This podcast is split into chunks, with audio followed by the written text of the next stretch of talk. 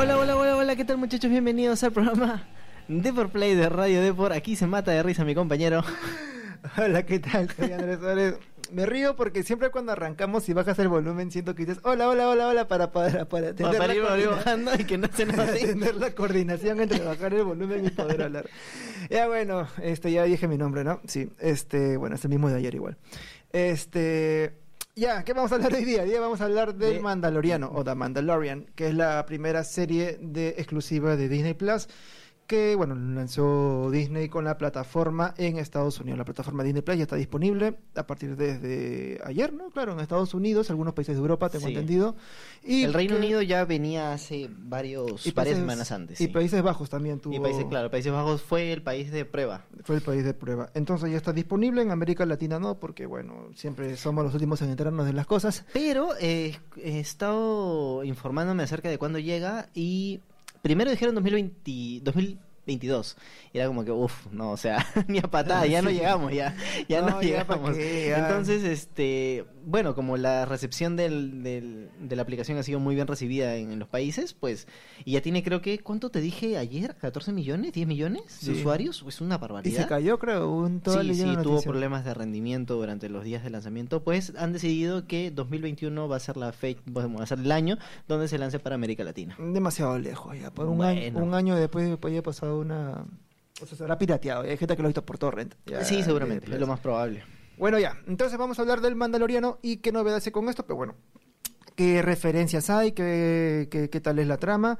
Y este y bueno, que en verdad hemos descubierto que hay varias, varias coincidencias con la saga original de Star Wars. Y bueno, que vamos tiene a- sentido porque Disney hace mucho ha estado peleando con, con Lucasfilm y bueno, los que todavía de- defienden los derechos del- de, Star Wars, qué es canon y qué no es canon, porque claro, ha estado como que muy... eh, Ya muy tocado ya la Sí, serie. ya muy tocada la saga, no solamente en películas, sino series, series Dibujos animadas, animados. pel- este, videojuegos, que realmente ha vendido mucho, muñequitos inclusive, juegos de mesa, o sea, es que muchas cosas cambiaban el, el canon, entre comillas, de la historia original. Entonces Disney ha dicho, ya, miren, ¿saben qué? Vamos a agarrar eh, ciertas cosas solamente, o sea, las películas son canon, eso no se puede tocar, ¿no? Eh, Rebels es canon y creo que poco más, o sea, son dos, tres cositas que Mm, simplemente... Claro, Guerras Crónicas también. Ajá. Clone Wars, que salía en Cartoon Wars, Network. eh, es canon. Entonces, después de eso, ya nada más. Todo lo demás, los videojuegos, los estos, no son canon. El de 64, no me acuerdo. Lo único que sí es canon es el último videojuego que lanzaron. Bueno, el, perdón, The Fallen Jedi, The Fallen Order, el videojuego que se va a lanzar, ese sí es canon dentro de la historia. Bueno, Que, que, que, eh, intentan hacer algo similar a este a esta serie que básicamente el videojuego se trata acerca de qué pasó después de la Orden 66 después de la película 3 claro. ya, y este, esta serie pues trata después de la, es que no sé cómo decirlo, de la primera trilogía original que viene a ser la segunda trilogía eh, A nivel cronológico. A nivel cronológico, ¿no? Ya ahí explícalo tú, mételes tu, tu floro. Y bueno, ya, ¿qué hay con Mandalorian? Pero bueno, a diferencia del videojuego, Mandalorian, yo que pensé que Mandalorian tenía cierto re- parecido con Boba Fett, pero no, en verdad. No, no, no tiene nada que ver. no tiene nada que ver, solamente el casco. Y bueno, eh, hay, algunas comparaciones, pues bueno, que sí, que The Mandalorian eh, empieza la trama siendo, bueno, primero por el punto principal, Mandal- Mandalorian, que es eh, protagonizado por Pedro Pascal, quien hace de Mando, que es un cazarrecompensas, y que bueno, se trata de ganarse la vida en un mundo ya pacificado Entre comillas. entre ¿no? comillas, porque ya la película tiene lugar después de después del episodio 13, El episodio 6. El episodio 6.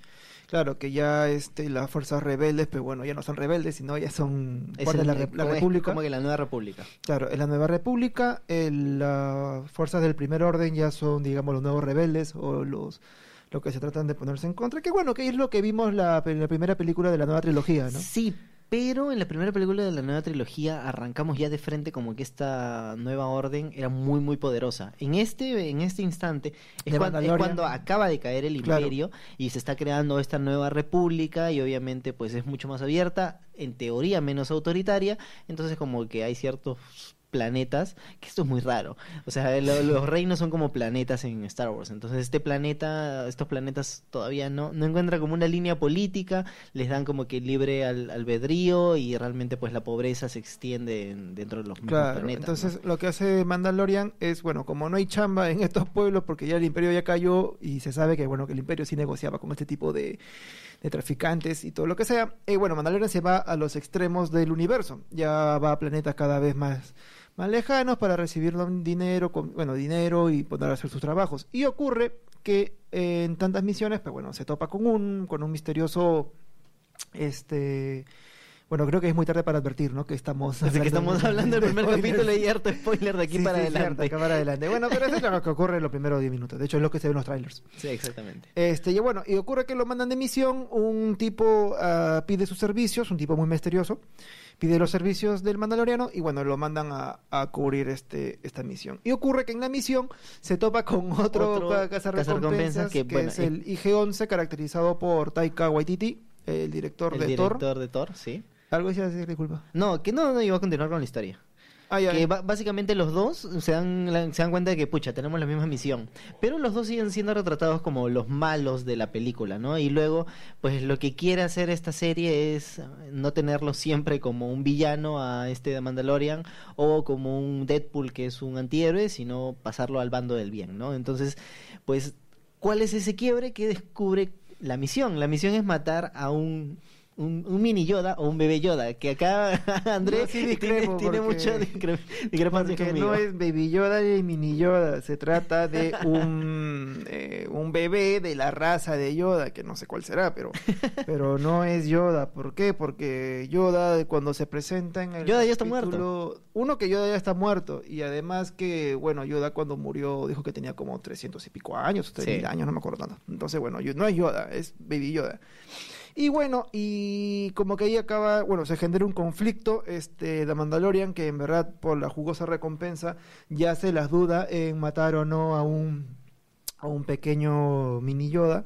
Entonces, el, pero el robot, bueno, sí, el, el robot sí tiene todas las ganas de cobrar la Sí, recompensa. entonces The Mandalorian va y mata, bueno, mata entre comillas a este Le robot. Claro, le dispara y lo inhabilita. Ahora no se sabe si este robot pues tiene pues memoria guardada en otro lado y puede cobrar venganza en un futuro, ¿no? Que quizás se venga eso en el- los siguientes capítulos de bueno, de la hecho, para, para hacer el para ser caracterizado por Taika Waititi no creo que haya sido flor de un Mm, día, entonces Sí, quizás lo seguro veamos. vamos a volver a ver a este robot y bueno, y sobre todo la discusión interna del personaje sobre qué va a hacer. Ahora, lo que sí creo es que si Mandalorian se pinta como el más chuchis de los chuchis para hacer un para hacer un este un recompensas, no creo que haya sido la única víctima bebé que haya matado en toda su carrera, o sea.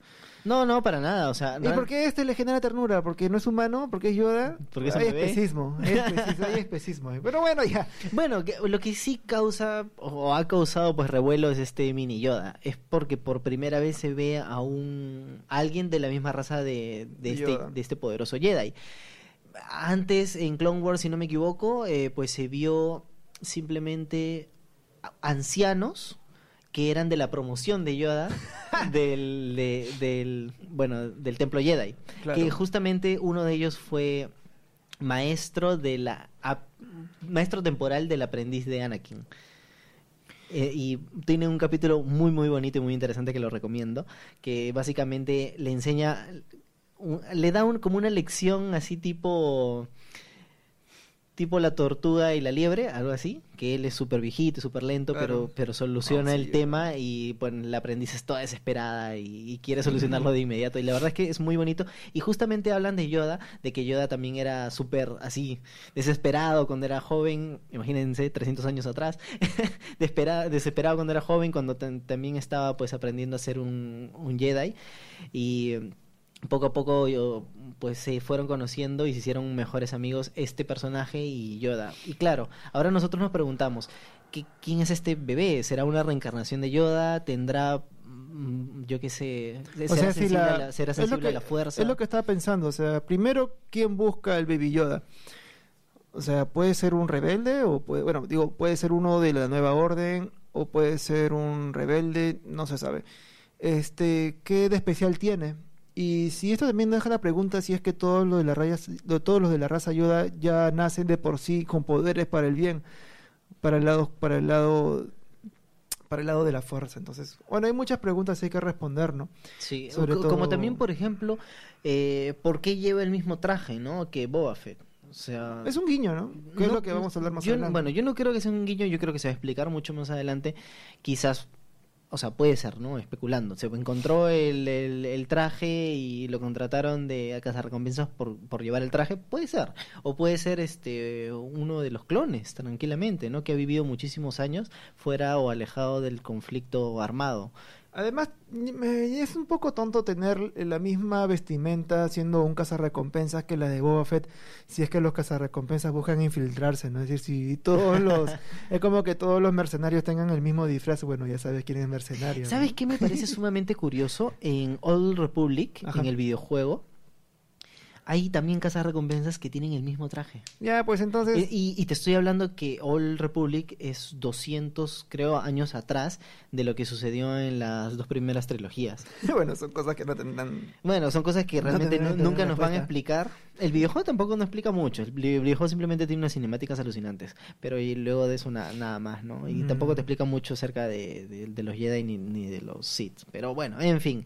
Eh, lo que sí es que los fans han notado que a pesar de que es el mismo traje o un traje similar, no lleva las mismas marcas o los mismos colores que llevaba Boba Fett. Cosa que hace pensar que posiblemente sean de diferentes regiones o de diferentes eh, como que departamentos de estos este cazarrecompensas. ¿Estarán organizados quizás los re- cazarrecompensas? Posiblemente, mira, si es una organización que lleva desde Old Republic hasta el momento, o hasta- bueno, en la nueva trilogía ya no se ha visto cazarrecompensas, pero puede ser, Claro. ¿no?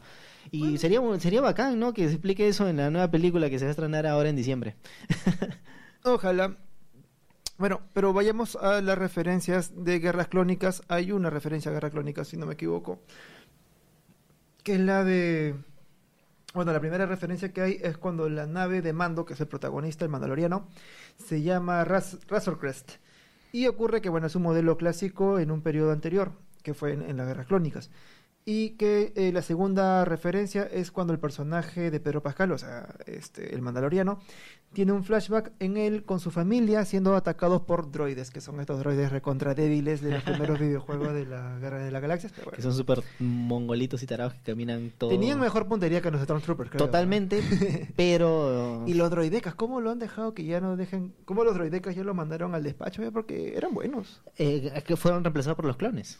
O sea, una vez que ejecutan la orden eh, 66, el canciller ya no tiene la necesidad de seguir construyendo drones y gastar dinero en eso porque ya tiene millones de clones a su disposición que siguen todas sus órdenes. Habrá y- que ver si es más, más barato tener robots que, Tener robots que clones, clona- que clonar pero, gente. bueno, tienes que alimentarlos al robot. todos ¿no? los planetas del del imperio en ese entonces antes de la de la rebel- antes de la orden 66 pagaron todos todos financiaron ese, ese ejército de clones en un planeta X a donde va este Obi-Wan y se da cuenta de esto, ¿no? Ahora no se sabe exactamente quién es el que mandó la orden porque cuando le dicen a Obi-Wan quién fue, le dan el nombre de un viejo Jedi, pero parece que tomaron la identidad de ese Jedi como para justificar eh, la compra de esos clones. O sea, el dinero como que fue mm, tragiversado Ah. por debajo de la mesa y tomaron el, eh, la identidad de uno de los Jedi antiguos como para que crean que- que- para crear a estos clones. Ahora, vayamos a la siguiente referencia que es al Imperio contraataca. ¿Tú lo comentas? Eh, bueno, eh, acá tenemos el texto. Se puede encontrar otra referencia en forma de- en la forma en que Mando encierra a sus prisioneros. Si se, se acuerdan pues de la de Han Solo, pues que lo, lo petrifican, pues exactamente lo mismo. Y de, la, y de la frase de Leia que le dice te amo y él lo sé. Épico, pues. épico. Se supone que él tenía que decir yo también, pero el mismo Harrison Ford le dijo al director que en verdad no sería el estilo de Han Solo. Épico.